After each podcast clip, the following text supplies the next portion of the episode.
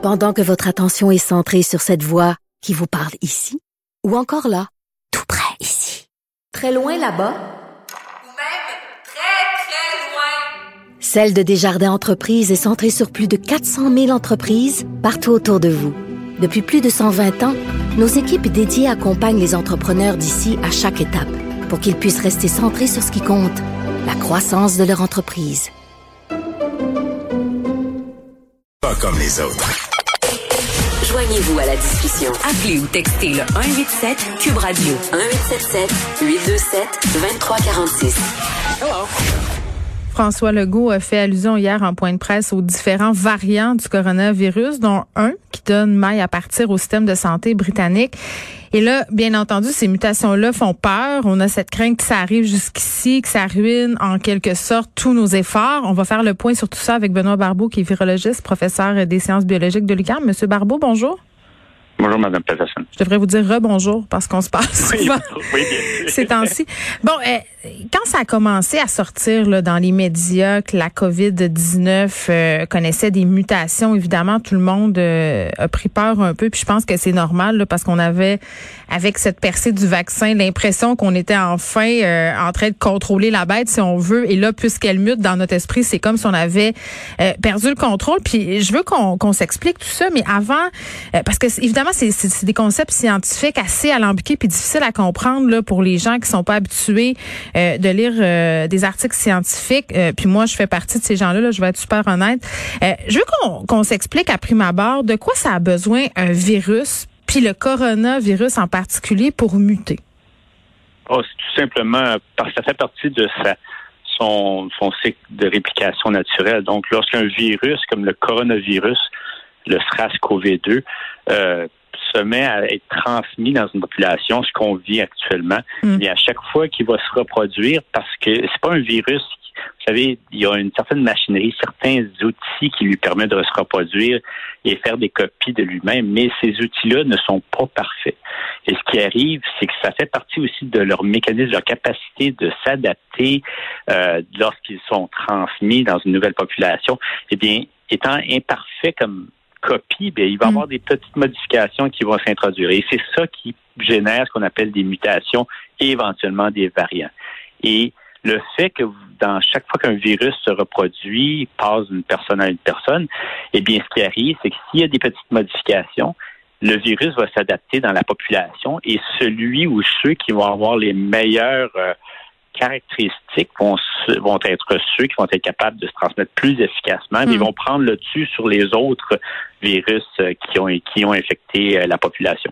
Donc, c'est un processus normal. Fait que dans le fond, tous les virus mutent et s'adaptent. Donc ça, euh, la communauté scientifique s'y attendait. Oui, en fait, il y a des virus qui mutent plus que d'autres. Et ce qu'il faut comprendre, c'est que le SRAS-CoV-2, le virus de la COVID-19, n'est pas un de ceux qui mutent le plus. On a déjà entendu parler de beaucoup de virus qui mutent. On a juste à penser au virus de la grippe. À chaque année, vous avez besoin de nouveaux vaccins parce que ce virus-là, qui existe sur différents sous-types, n'empêche, mute extrêmement de façon élevée. Il y a différents modes dans sa capacité de se reproduire qui lui permettent de changer constamment. Puis à chaque année, bien, on arrive avec un nouveau vaccin qui est adapté Mm. à la souche ou au virus qu'on s'attend, qu'on a, qu'on croit qu'il va venir justement à être, qui se transmettre dans la population québécoise. Alors ça, c'est c'est un fait indéniable. Les virus, surtout les virus qu'on dit ARN, mutent énormément. Mm. Et puis, il faut comprendre quand même que le SRAS-CoV-2 n'est pas celui qui, a jusqu'à de ce qu'on en comprend, qui est le, la capacité de se muter, de changer la plus exhaustive. Donc, on parle de deux mutations répertoriées par mois, ce qui est quand même pas, et ça, évidemment, en fonction des analyses qui ont été faites globales, qui ce qui est pas excessif. Il y a un article super intéressant euh, dans l'actualité qui est paru justement euh, sur les variants du COVID-19. Et là, l'une des affaires qui est un peu compliquée puis que j'aimerais qu'on explique, euh, Monsieur Barbeau, c'est que la dangerosité du virus, parce que c'est ça qui fait peur. Là, on se dit si le virus a des variants, est-ce que ces variants-là vont être plus dangereux? Euh, Cette, cette dangerosité-là, pardon, dépendrait de quelle partie de la structure du virus mute. Là, je dis ça puis je suis même pas certaine c'est exactement ça. Est-ce qu'on peut expliquer ça de façon simple? Ben, vous avez tout à fait raison, c'est exactement ça. Donc, de quelle, Il y a, il y a des donc le, le virus contient un bagage génétique comme nous. Donc ce sont des gènes qui produisent des protéines. Et chaque gène qui produit vont, qui vont produire les protéines, les protéines virales, vont être responsables au virus d'être capable d'une part d'infecter une personne, mais aussi de se défendre contre la réponse immunitaire et finalement de se reproduire pour être encore quantité suffisante pour éventuellement être transmis à une nouvelle personne.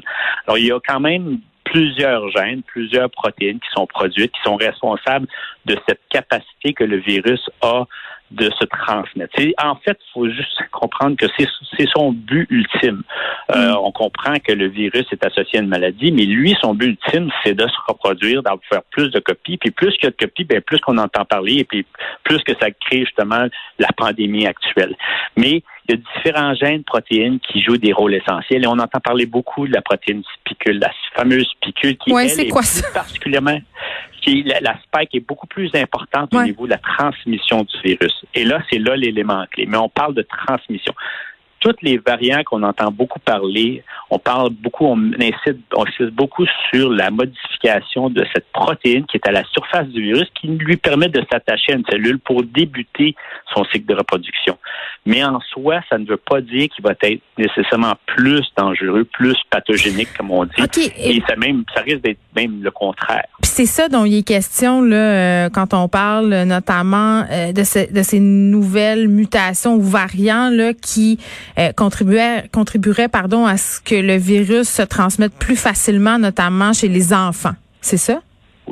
Ben, ça pourrait être exactement. Donc, évidemment, les enfants peuvent être euh, moins susceptibles à être infectés ou même à développer des symptômes pour différentes raisons. Il y en a qui parlent justement d'une neutralisation croisée, donc le fait qu'ils sont souvent en contact avec les coronavirus, des virus qui sont apparentés au SARS-CoV-2 euh, qui causent le rhume commun, eh bien, si les enfants auraient à ce moment-là une certaine immunité, des anticorps constamment, et puis qui les protégerait à un certain niveau.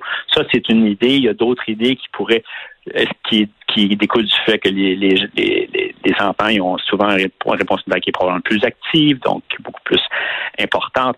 Alors, si on arrive avec un variant qui, lui, est plus facilement transmissible, eh bien, ça risque d'avoir un impact, évidemment, au niveau des adultes, pour premier lieu, mais Mm. ça pourrait aussi faire en sorte qu'en effet, les enfants qui sont un peu mieux protégés euh, face à la, la, la, la- le SRAS-CoV-2 actuel deviennent un peu plus susceptibles. Mais encore là, je crois que ça doit être beaucoup plus clairement établi que c'est le cas, que, c'est vraiment le cas. Est-ce qu'il y a des variants euh, qui vous inquiètent davantage en ce moment?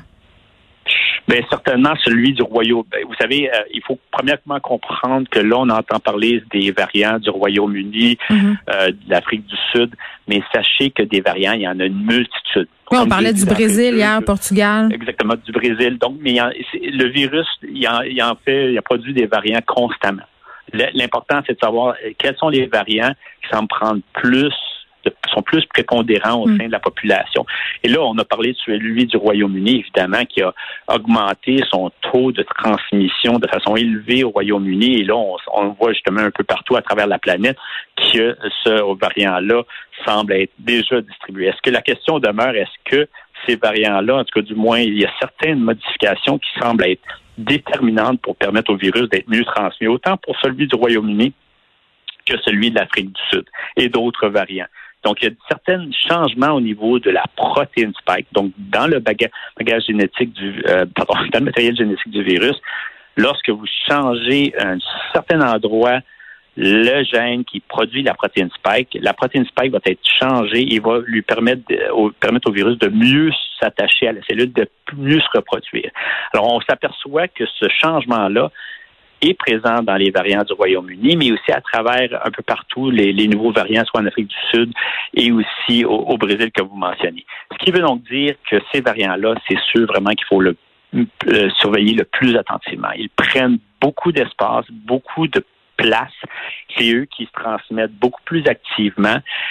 Mais d'une certaine façon, on est aussi rassuré qu'en ce moment, les formules vaccinales semblent nous protéger face à ce virus. Alors, c'est pas quand même, faut pas nécessairement être trop inquiet, tomber dans, la, dans un état de panique. Mm. Les vaccins sont encore efficaces. Lorsqu'il y a un variant qui pourra vraiment être euh, donné justement des signes de d'une certaine euh, une certaine évasion face à la protection qui est conférée Hmm. euh, par les vaccins. Là, à ce moment-là, on aura euh, ça sera une source d'inquiétude, mais encore là, il y a des il y a des plans B quand même. Puis en même temps, euh, M. Barrault, j'ai envie de vous demander, parce que la question qui se pose euh, en sachant tout ça, c'est ce qu'on devrait, euh, au regard de ça, fermer nos frontières.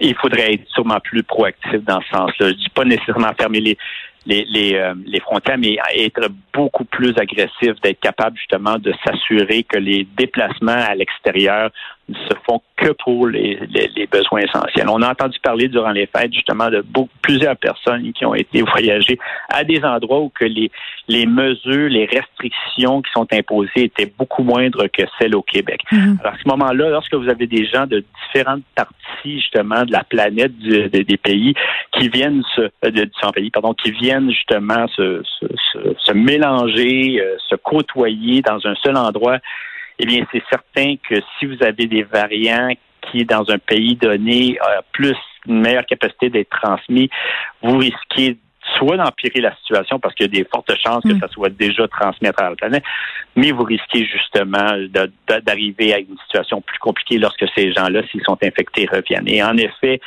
les frontières demeurent un point important de contrôle et euh, je crois que le plus restrictif qu'on peut être, le mieux. C'est évidemment, il y a des impacts au niveau de notre société, mais lorsqu'on parle de variants, vous savez, en ce moment, avec les campagnes vaccinales, on a vraiment un, bon espoir qu'on vienne à bout de la pandémie, mais il faut être très agressif et contrôler, d'une part, la, la, la réplication du virus, la la propagation du virus qui mène justement à la création de variants, mais aussi l'entrée de nouveaux variants Ben oui, c'est bien- complexifier, la, complexifier le tout. C'est bien évident, euh, M. Barbeau, et j'ai envie de dire, ça serait tout à fait possible de laisser euh, voler les vols cargo et de clouer les avions euh, qui transportent des humains au sol. C'est clair qu'il y aurait des situations absolument déchirantes, par exemple, euh, quand tu dois te rendre dans un autre pays pour une raison humanitaire.